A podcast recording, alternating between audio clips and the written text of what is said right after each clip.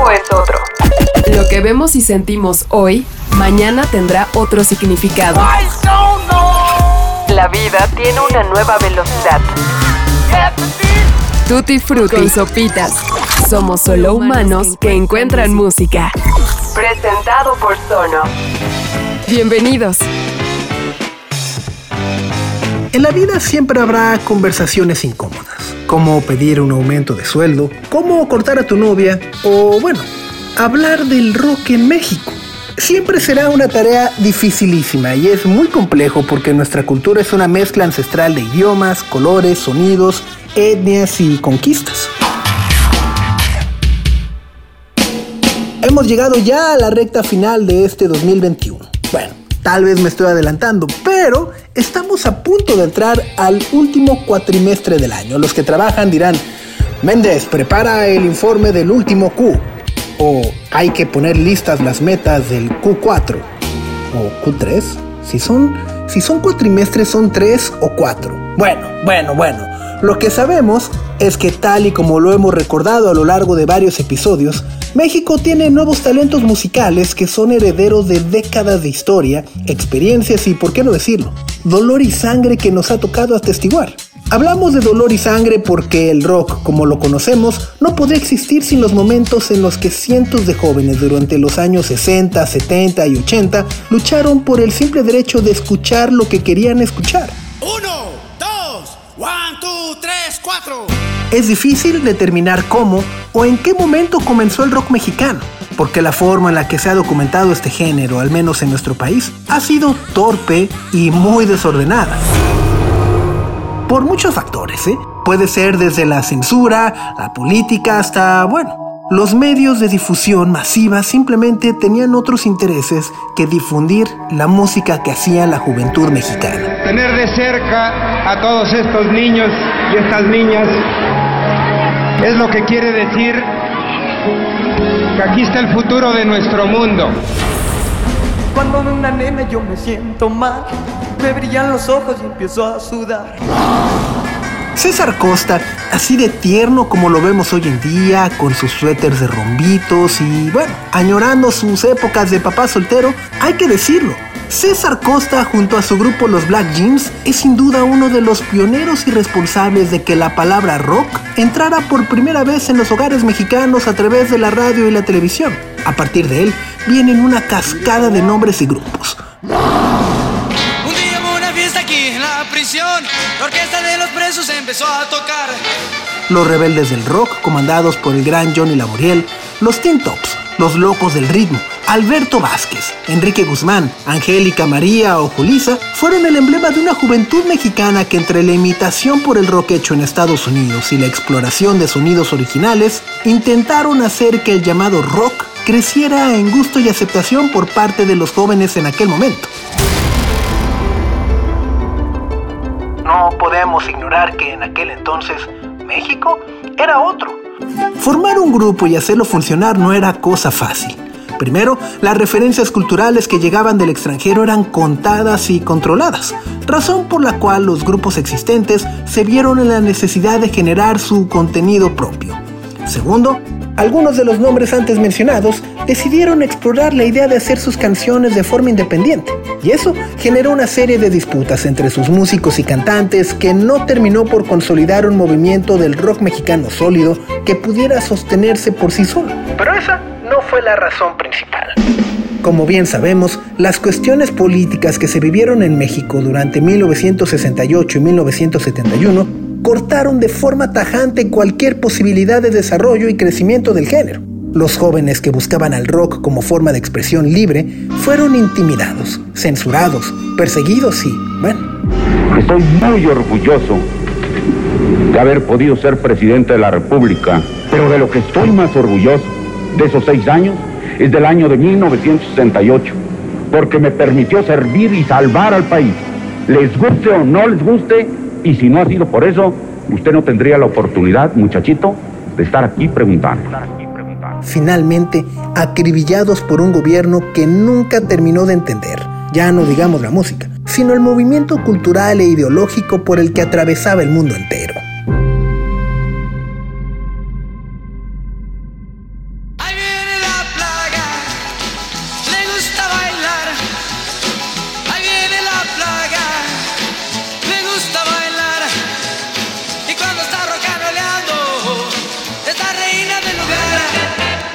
Pareces una rosa bonita y olorosa. Todas desean con él y pasear, tomadas del brazo caminar. Mi Eddie es más que un príncipe azul. Háganse un lado, una chamaca la que yo he conocido. Me tiene loco ya, yeah. Tiene mil novios, pero estoy decidido. Lo que hoy intentaremos es hacerles pasar un muy buen rato con la música hecha en nuestro país. Para ello, hemos puesto en aprietos algunos de los músicos y músicas que más admiramos en las últimas tres décadas. Ahora que tenemos acceso a casi toda la música que se ha hecho en la historia, ejercicios como el que intentamos para este episodio de Tutti Frutti resultan cada vez más y más difíciles dado que los hábitos de escucha han dejado de ser una experiencia colectiva. ¿Están cansados? No, no. ¿Aburridos? No, somos, somos tranquilones. Sí, ¿verdad? Sí, más bien en, la onda este, espiritual están. Mira, hoy que venía yo prendidísima de las de acá. Dije, no, hombre, las rolas, el rock and roll, todo eso. Y nada. ¿Qué pasó? Ya no nos reunimos un día y una hora frente a la tele para ver el nuevo Unplugged de MTV o la presentación de Caifanes con Verónica Castro siempre en domingo. Bueno, ya que estoy muy tío. Pero el punto es que en la actualidad todos escuchamos y conocemos música con experiencias completamente distintas, pero cuando pensamos cuáles son los discos o canciones que nos marcaron, generalmente podemos encontrar muchas coincidencias. Es por eso que en este episodio les queremos preguntar, ¿cuál es su canción favorita del rock mexicano? Me parece que el rock en México, que además ya lleva eh, mucho tiempo aquí, ¿no? Este, la cultura del rock, pues con ello vienen un gran catálogo, ¿no? De, de canciones hecha por gente muy variada, proyectos y bandas y artistas muy variados. Em, hay muy buenas canciones eh, a lo largo de la historia del rock en México, eh, pero sí, es muy difícil eh, poner el dedo sobre una. Yo creo que lo, lo que importa es que te guste, que, que te emocione, que te transmita algo y que te transporte a un momento muy específico, ¿no? Este, en mi caso, pues no sé, el rock eh, llegó muy, el rock en México en español llegó cuando estaba yo muy, muy chavita, ¿no? Eh, y la verdad es que sí es algo que me motivó a desarrollar mi carrera en la música.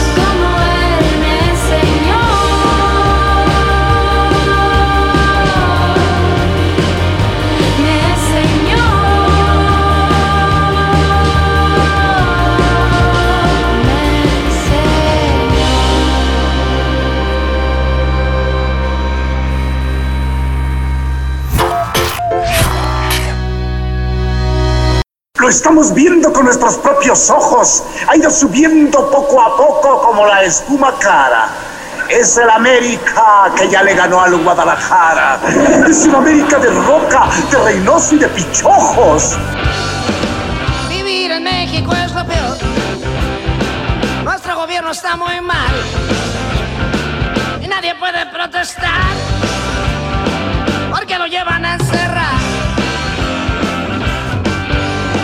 Como ya decíamos, 1968 y 1971 fueron años fundamentales para la historia del rock hecho en nuestro país, por las turbulencias políticas que desataron los diversos movimientos estudiantiles.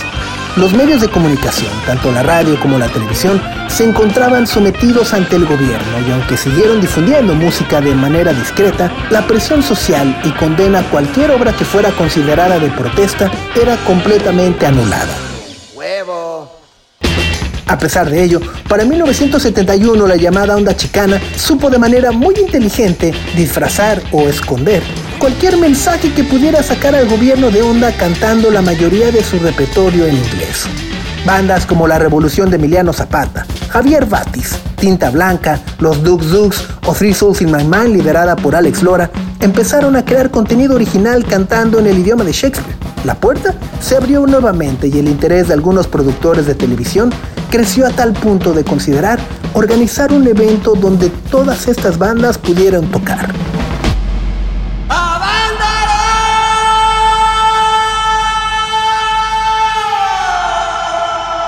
El héroe de esta película, aunque no lo crean, fue el mismísimo Carlos Hank González, gobernador en aquel entonces del Estado de México, que concedió un permiso para la realización de un evento que hoy es mítico e idealizado. El Festival de Rock y Ruedas de Avándaro estaba listo para realizarse el 11 y 12 de septiembre de 1971. Bueno, ya vi que padres convivir todos juntos.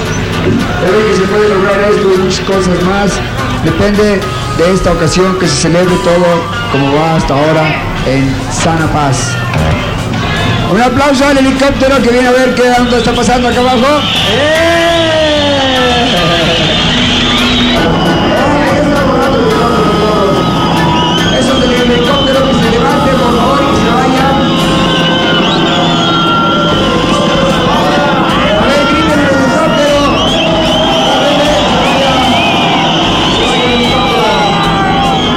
Pues eh, para mí una de las canciones más importantes del rock mexicano es De Botellita de Jerez, una banda que creo que merece un lugar mucho más importante el que tiene por esto que hicieron a principios de los años 80, como decían ellos, de mezclar el aguacate y el rock and roll, el mariachi y el rock and roll, el humor y el rock and roll, toda la parte visual y gráfica que tenían, el show que daban en vivo.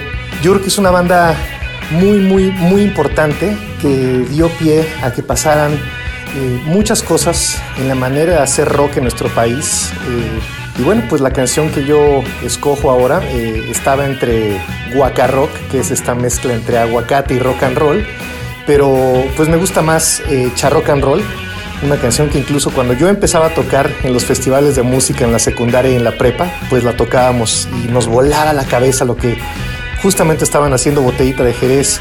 Los íbamos a ver en vivo a shows donde habían 30 personas en la librería Gandhi, por ejemplo. Para mí es una de las bandas más importantes de nuestro país y pues los escuchamos ahora. Escuchamos a Botellita de Jerez con esto que se llama Charrock and Roll.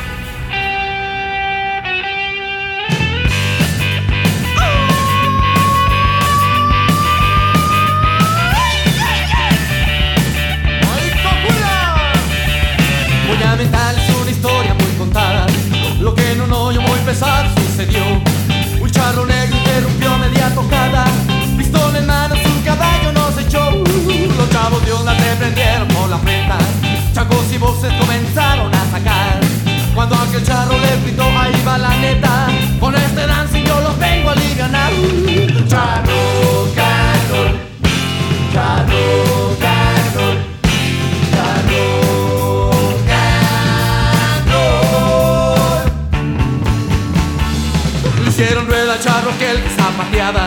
Y con su riata el personal apantalló Siguiendo el ritmo de la banda que tocaba. Mezcló la negra con la la música del rock. Ya rock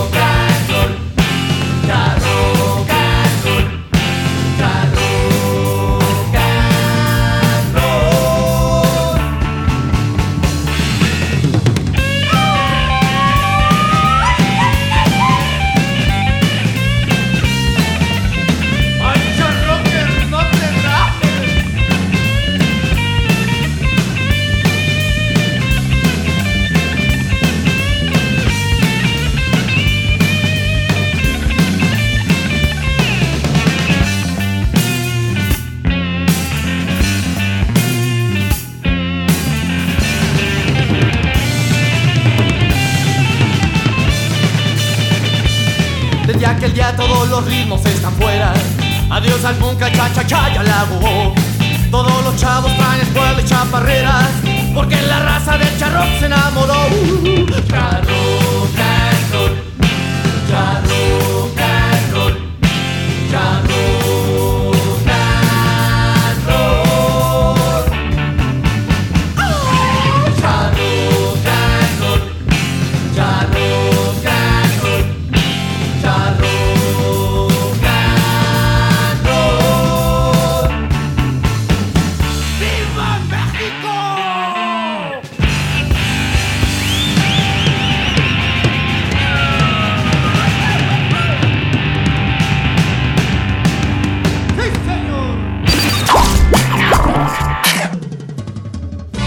Contrario a la historia que se nos ha narrado durante más de cinco décadas, el Festival de Avándaro fue un exitazo. Quienes lo hemos analizado a través de libros y narraciones a lo largo de los años, podemos reconocer que muchas cosas se salieron de control. De esperar 50.000 asistentes a recibir un estimado de 300.000, hay una gran diferencia y un sinfín de riesgos y un saldo, a pesar del hostigamiento por parte del gobierno autoritario, con un helicóptero vigilante que, bueno, de forma oficial fue blanco. El infierno de Avándaro, como condenaba la hoy famosa portada de alarma, sí tuvo encueramiento, marihuaniza, mugre, pelos y quizá degenere sexual. Pero al menos no hubo sangre ni muerte. Fue un hito para la música que vivimos hoy en día, porque demostró que el rock en español tenía un empuje que nadie sabía ni podía anticipar. Un empuje que si todos los jóvenes se proponían, podían atemorizar lo suficiente a un gobierno para reprimir y apagar cualquier intento artístico. Y tristemente, así sucedió. En el momento en el que medios y gobiernos reportaron el festival como un desastre, el rock fue perseguido con una voracidad agresiva. El mismo regente de la Ciudad de México que había prohibido que los Beatles tocaran en México en 1966 fue el mismo que se dedicó a partir de entonces a cazar grupos de rock en toda la ciudad con la consigna de cumplir la ley ante la prohibición de reuniones multitudinarias. Y bueno, esa ley y esa persecución se mantuvo por más de 10 años hasta ya entrada la década de los 80. This is a great story. Of a Wanderers concert. And you know that. A hundred thousand of souls listen twelve groups. They're born a song. A song of freedom, peace and love. Everybody walk by hand in hand. Like a brothers, hearts ahead. Fue una época padrísima, la época del hipismo. El éxtasis del hipismo mexicano fue el Festival de Banda. Fue la, la cumbre del hipismo mexicano. De hecho, cuando fue la tocada improvisada, o sea, lo que se presentó todo durante el día del sábado, inclusive Santana iba a tocar. Hola, soy Noah Sainz y una de mis canciones favoritas del rock mexicano es Esperar que de Santa Sabina. Es una mezcla perfecta entre rock progresivo y jazz, cosas que me gustan mucho, y una psicodelia suave y noble. Además de que la letra me gusta mucho porque invita a crear, invita a buscar, invita a ser curioso, a ver qué hay del otro lado, eso que espera ser inventado. Me gusta mucho como esta oda a la creatividad y a la curiosidad.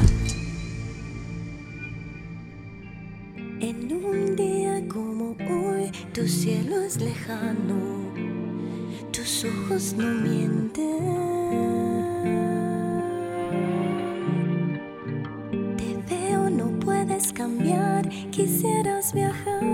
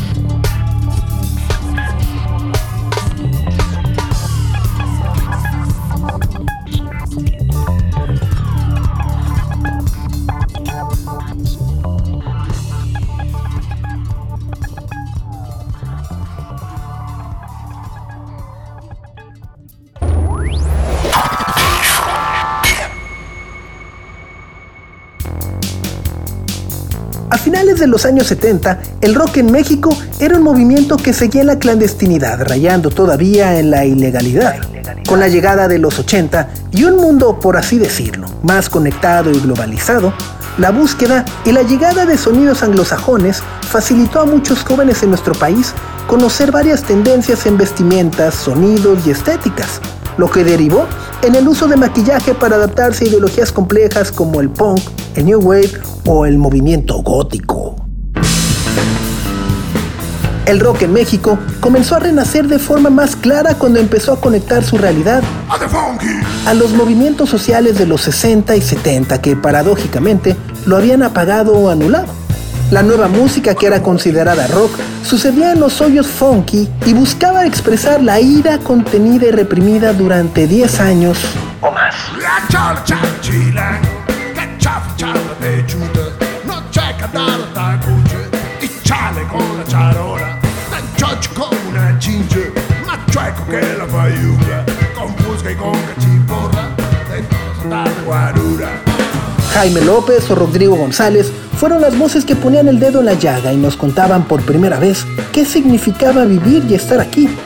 Urban Historias de Rodrigo González, por ejemplo, era una colección de canciones que hablaba por primera vez de la pobreza que vive nuestro país y el resultado que ello emana. Sombras se escurren silenciosas al amparo de la oscuridad. Miles de marginados que existen en una ciudad tan grande que nadie los ve, como perros en periférico. Y con esa crudeza el rock mexicano comenzó a tener profundidad, sentimiento y una razón para existir y llegar a cientos y después miles de personas.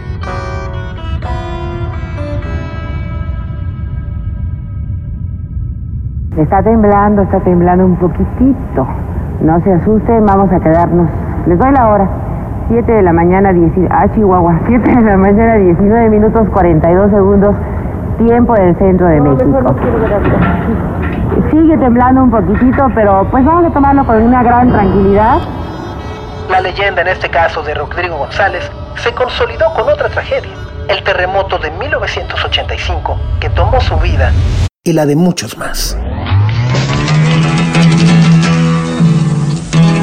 Estos son unos este, consejos morales del profeta del nopal y del sacerdote rupestre. Sí, casi siempre que te encuentro tú te avientas un oso. Tal parece que paldengue eres un tipo goloso. Te gusta tirar aceite revuelto con arroz. Y a veces te crees un genio o te sientes muy dios. Mejor pórtate sensato. No la hagas más de todos. Yo me acuerdo de él porque murió de un pasón de cemento en el 85. Vivió en Tlatelolco, falleció en el temblor. lamentablemente se nos fue en el temblor del 85. Yo digo que lo mandaron a hacer el temblor para que se muriera. Si acaso a alguien se le ocurre el salir a rolar y pasar por unas nenas para reventar, como siempre de volada que es de agandallar, pues no quieres una nena, quieres más de dos, mejor pórtate sensato, no le hagas más de todo. Le llamaban el poeta del nopal. Era rock urbano, ¿no? Maestro de Cruz Santana, ¿no? La más conocida pues es Metro Valderas, ¿no? Pues que era un borracho igual que yo. Si al tomar tus unos alcoholes tú te pones re loco, a la vuelta de la esquina se te truena el coco, a cualquiera tiras bronca pues te crees muy macho, muy galán campeón y también agraciado muchacho, mejor pórtate sensato. Hola a todos, yo soy Amandititita y mi canción favorita es El Circo de Maldita Vecindad, porque creo que eh, tiene una, una letra perfecta, este, refleja la tragicomedia que inunda eh, la Ciudad de México y es una canción que yo siento que definió mucho mi carácter. Yo la, la- escuché el disco que, que lleva el mismo nombre de Maldita Vecindad, El Circo, a mis 13 años. Y me di cuenta en ese momento que la música era, una, era un vehículo muy poderoso de conciencia y de protesta. Las letras de la maldita vecindad para mí son un- una motivación sobre lo que es una buena letra, eh, algo que divierte y algo que hace también conciencia de la realidad. Y pues bueno, no hay mucho más que decir, es una canción extraordinaria, una música que me sigue poniendo a bailar a pesar de que hayan pasado tantos años.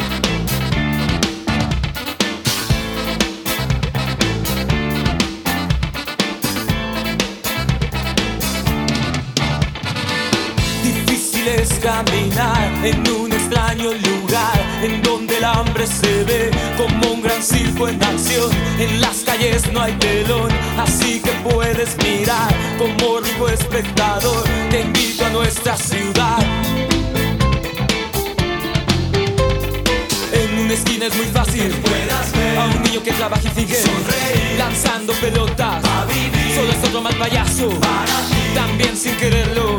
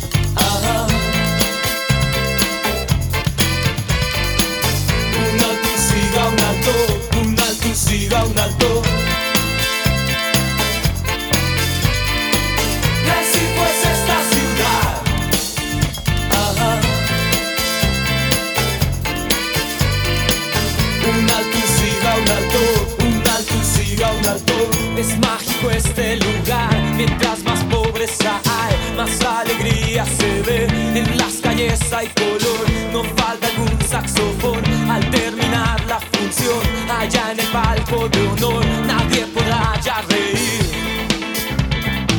Nadie podrá ya reír.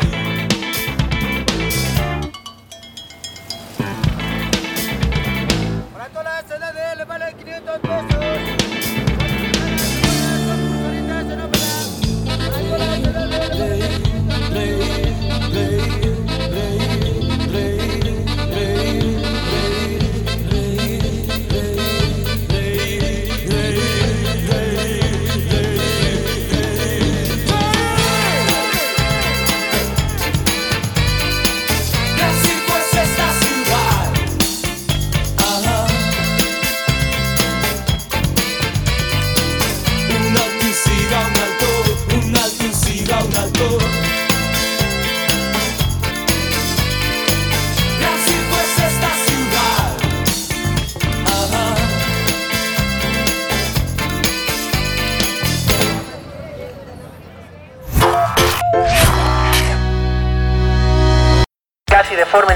la muerte de Rodrigo González. Y desde la otra cara de la moneda conocimos el movimiento más famoso y rentable, el llamado rock en tu idioma.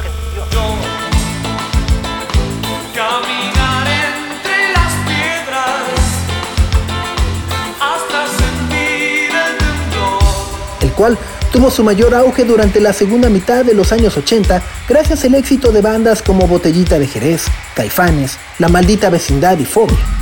¿Existió? Con el único fin de que algunas bandas nacionales y sudamericanas desde Argentina, Chile y Colombia y bueno, incluso españolas, tuvieran en México una gran plataforma para brincar otros mercados internacionales. El mejor ejemplo, sin duda, fue Soda Stereo, ya que se trata de una de las grandes abanderadas por las estrategias de marketing ideadas en nuestro país, pero que con el paso del tiempo demostraron su calidad para permanecer. En México, las industrias musicales y culturales se dieron cuenta de que el rock cantado en español podía ser rentable. Lo que en algún momento habían iniciado Jaime López o Rodrigo González, sumado a la llegada del charrocan roll de la botellita de Jerez, o a la cumbia mezclada con rock de las insólitas imágenes de Aurora o Caifanes, era la prueba inequívoca de la creatividad y el surgimiento de algo original que se podía integrar a la cultura dominante. Se abrieron nuevos espacios, nuevos canales y nuevos mercados. ¿Cómo está Vive Latino? Nosotros estamos encantados. Es un honor y un placer. Nuestra primera vez en este escenario grande. Asistir a un concierto ya no representaba temor de ser encarcelado o arrestado. Y ante el éxito masivo del contingente del rock en tu idioma, surgieron otros temores de otros poderes. La televisión. El escritor José Agustín, en su libro Tragicomedia Mexicana, La vida de México de 1982 a 1994, volumen 3, narra perfectamente lo que sucedía en esos momentos. Televisa se alarmó ante el surgimiento de estos grupos porque no los podía controlar. Daban una visión contracultural, alternativa a la del sistema.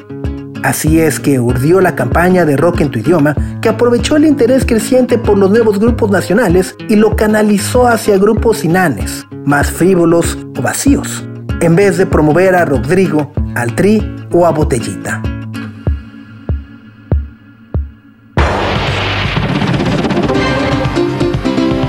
Con el fin de la década de los 80 y los nuevos cambios políticos que experimentaba México con el triunfo ampliamente cuestionado por Carlos Salinas de Gortari, el rock mexicano y la gente que gustaba de él tuvo una fuente casi inagotable de motivos para protestar y expresar de forma mucho más amplia su antipriismo y la fuerte oposición a todo lo que ello representaba para la vida de nuestro país. Va a haber democracia de de veras, la nuestra, la de abajo, no de esos políticos que arriba han convertido la política en una mercancía y su quehacer en una prostitución que se viste de encaje. Café Tacuba o Santa Sabina se convirtieron en las voces que abiertamente apoyaban a las comunidades indígenas ante otro hecho sin precedentes, el levantamiento del Ejército Zapatista de Liberación Nacional. Molotov, por su parte, de una manera casi poética, retomó el mensaje que tanto había atemorizado al gobierno de 1971 en Avándaro. El poder, gritaban miles de almas junto a Pisanov con un helicóptero encima escuchando y vigilando.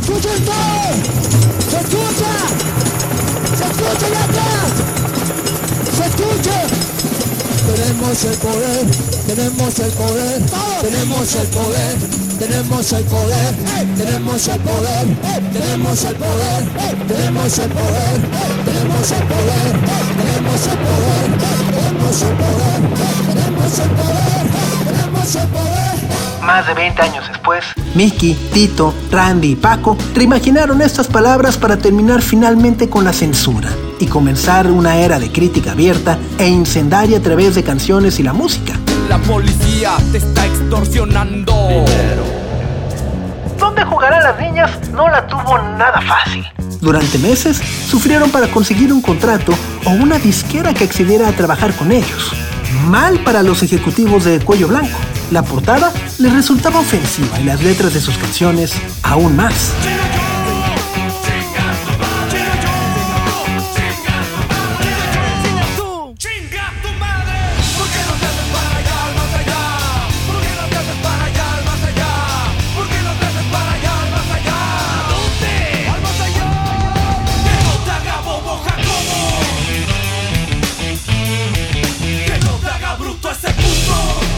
Afortunadamente, después de esto, no hubo marcha atrás. Con la llegada de este disco, se abrió una gran conciencia entre los jóvenes que no podría haber existido antes, porque el mundo y sus formas de denuncia eran mucho más amplias y multimedia. El uso del Internet y en general el gran salto que dio la tecnología a finales de los 90 cambió el consumo musical. El inicio de la era digital inició con las descargas digitales y Napster en el deterioro progresivo de las grandes compañías disqueras que unas décadas antes habían sembrado el rock en tu idioma. Las mujeres afortunadamente cobraban más y más predominancia y artistas de otras latitudes se establecieron en México para construir una nueva escena musical de cara al nuevo milenio. Una canción que a mí me encanta y que me marcó mucho del rock mexicano es Pobre de ti, de Tijuana No. Me parecía que la mezcla de estilos dentro de la psicodelia que tenía, me parecía una canción súper eh, rica y me encantaba cuando pequeña, cuando la venía en MTV el videoclip, liderada por chicas. Después supe que la canción la compuso Julieta Venegas y nada, me, fue una canción y una banda que a mí me marcó un montón porque ver a chicas cantando en esa época no era tan eran una gran minoría. Yo me acuerdo que en esa época también escuchaba Breeders, a The Breeders, a no sé, a bandas como Sonic Youth que tenían bajistas. Entonces, para mí fue súper importante eh, ver esta canción también con un contenido social, de- tratado desde una manera, la política, el compromiso social tratado de una manera súper audaz, que es repetir esta frase, pobre de ti, pobre de ti, si no das el trancazo tú, lo da de la esquina. Y la verdad, nada, me, encan- me encantaba cómo era el tema, cómo partía en esa psicodelia, de ahí se ponía punky. Bueno, es más bien punk rock, pero no deja de ser rock. Eh, y nada, eh, esta canción, cuando me puse a pensar en una canción de rock, eh, estuve dándole vueltas, llegué aquí, llegué acá, pero creo que esta es de la que más me ha llegado así de, de todas las que escuché de rock mexicano ahí en los años 90.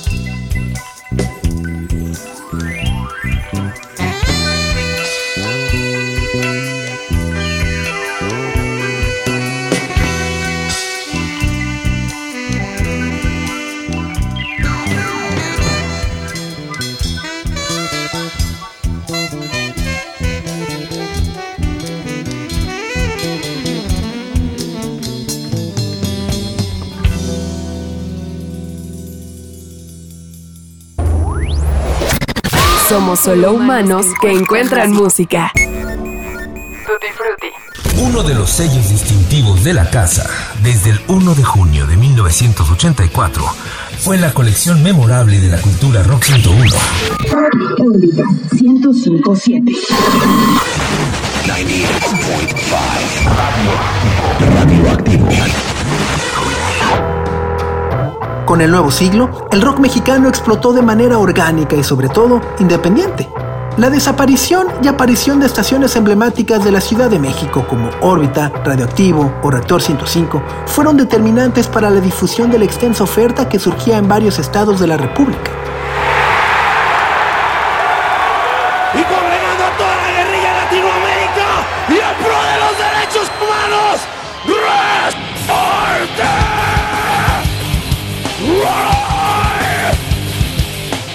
Los festivales musicales tomaron un papel dominante en la exposición directa de los proyectos ante un público masivo. Y en el camino, muchos de los errores que se habían cometido en el pasado, tanto en la organización de conciertos como en la grabación o distribución de los discos, se corrigieron y entramos en una completa etapa de profesionalización.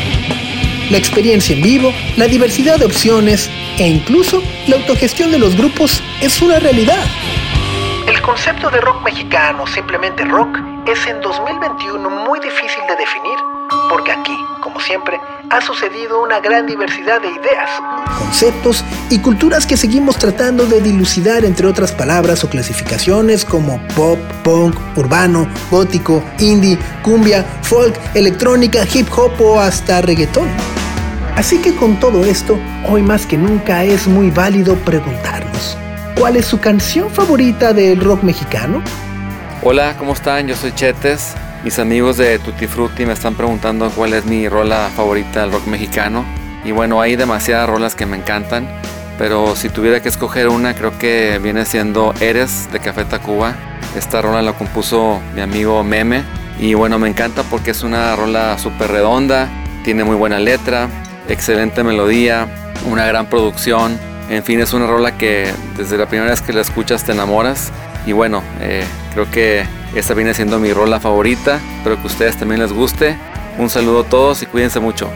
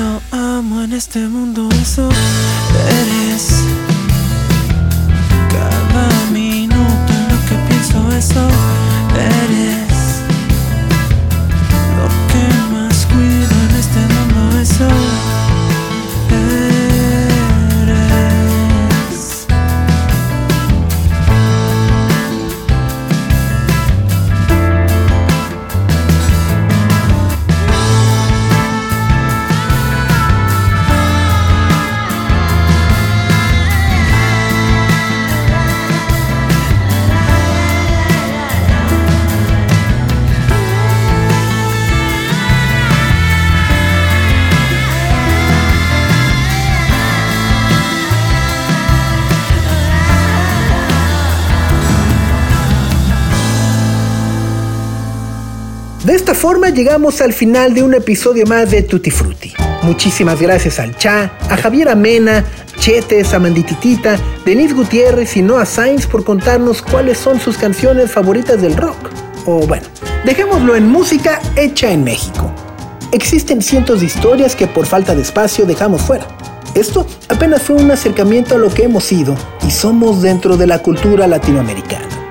Nos despedimos, no sin antes agradecer a nuestros amigos de Sonos por el sonido brillante que día tras día nos acompaña a todos lados gracias a sus bocinas, ya que sin ellos, Tutti Frutti no podría ser una realidad.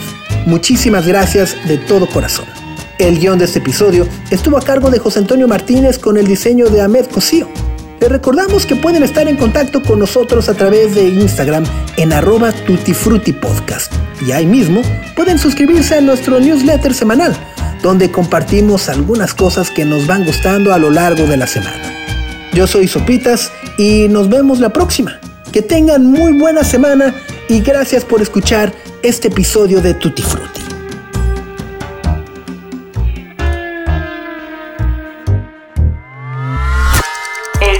Es otro. Lo que vemos y sentimos hoy, mañana tendrá otro significado. La vida tiene una nueva velocidad. Tutti Frutti y Sopitas. Somos solo humanos que encuentran música. Presentado por Sonos.